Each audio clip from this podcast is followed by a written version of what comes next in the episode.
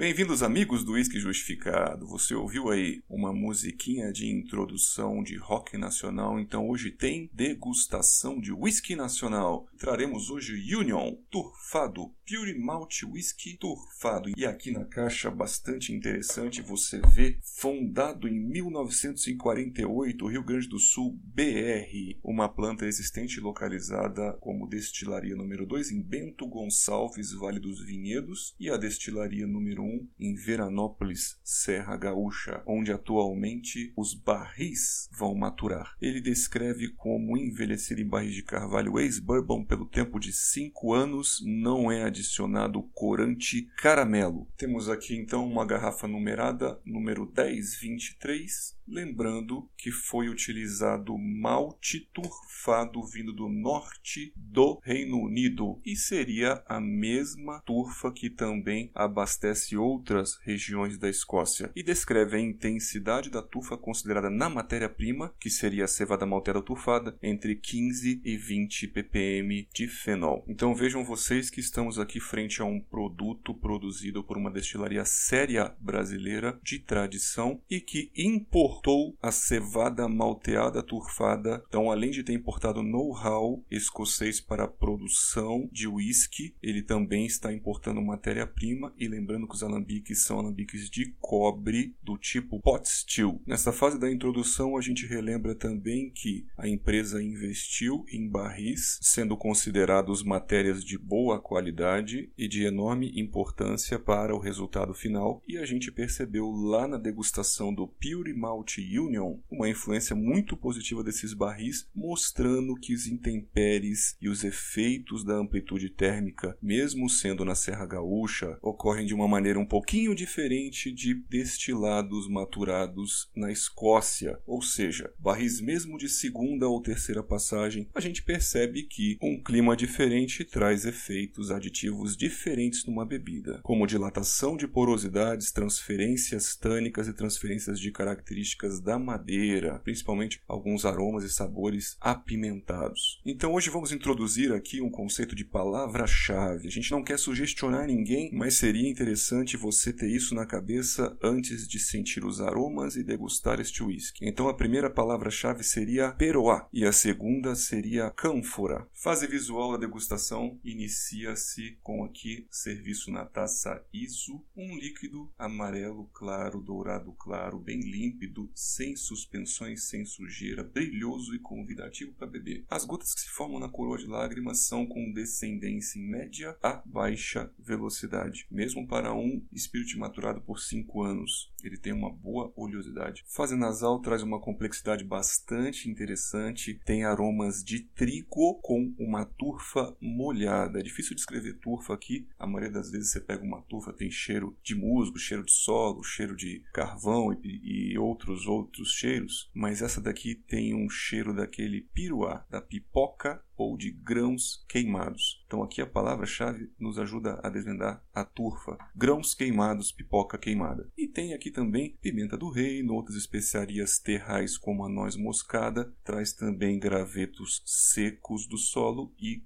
carvão. Então a turfa é um pouco complexa, mas com essa palavra de grãos queimados, o peruá ou a pipoca queimada é o que traz aí para você ajudar a desvendar o que está na sua taça. Logo em camada abaixo tem um arredondamento interessante com caramelo, uma tosta um pouco maior como um caramelo toffee e um chocolate. Traz também frutas negras como uvas, mantendo aromas frutados de casca de laranja ou grapefruit ou torange, que também é bastante similar ao guaraná in natura. Tem aromas tropicais aqui de abacaxis em caldas e um aroma aveludado maltado tem também o herbáceo de cardamomo e cravos bem doces, associado a um caramelo aí, e esse aveludamento de cravo com caramelo traz uma felicidade. É gostoso, é muito agradável esse aroma aqui. Mais visível ainda esse aroma em taças mais abertas, como o tumbler. E surgem também couro velho visível e as inspirações mais profundas colando o nariz no líquido, evidenciamos um álcool diferente. Não deixando de ser interessante, pois é um álcool mínimo pungente ou ardente, lacrimejante, mas aí junto com ele vem o toque medicinal e que vem a nossa segunda palavra-chave. Um álcool com toque medicinal associado a um mentol do furfural da madeira, lembrando muito compostos canforados, que é um composto medicinal canforado. Para quem não sabe o que é cânfora, lembra do Vic Vaporub. Continuando com a fase bucal, a gente percebe um uísque muito correspondente à sua fase nasal, sendo aqui a pipoca queimada amarga uma primeira percepção e vem uma picância, um spice kick da madeira ardente e potente. Cinzas brotam nos sabores, um carvão com o seu amargor. A persistência gustativa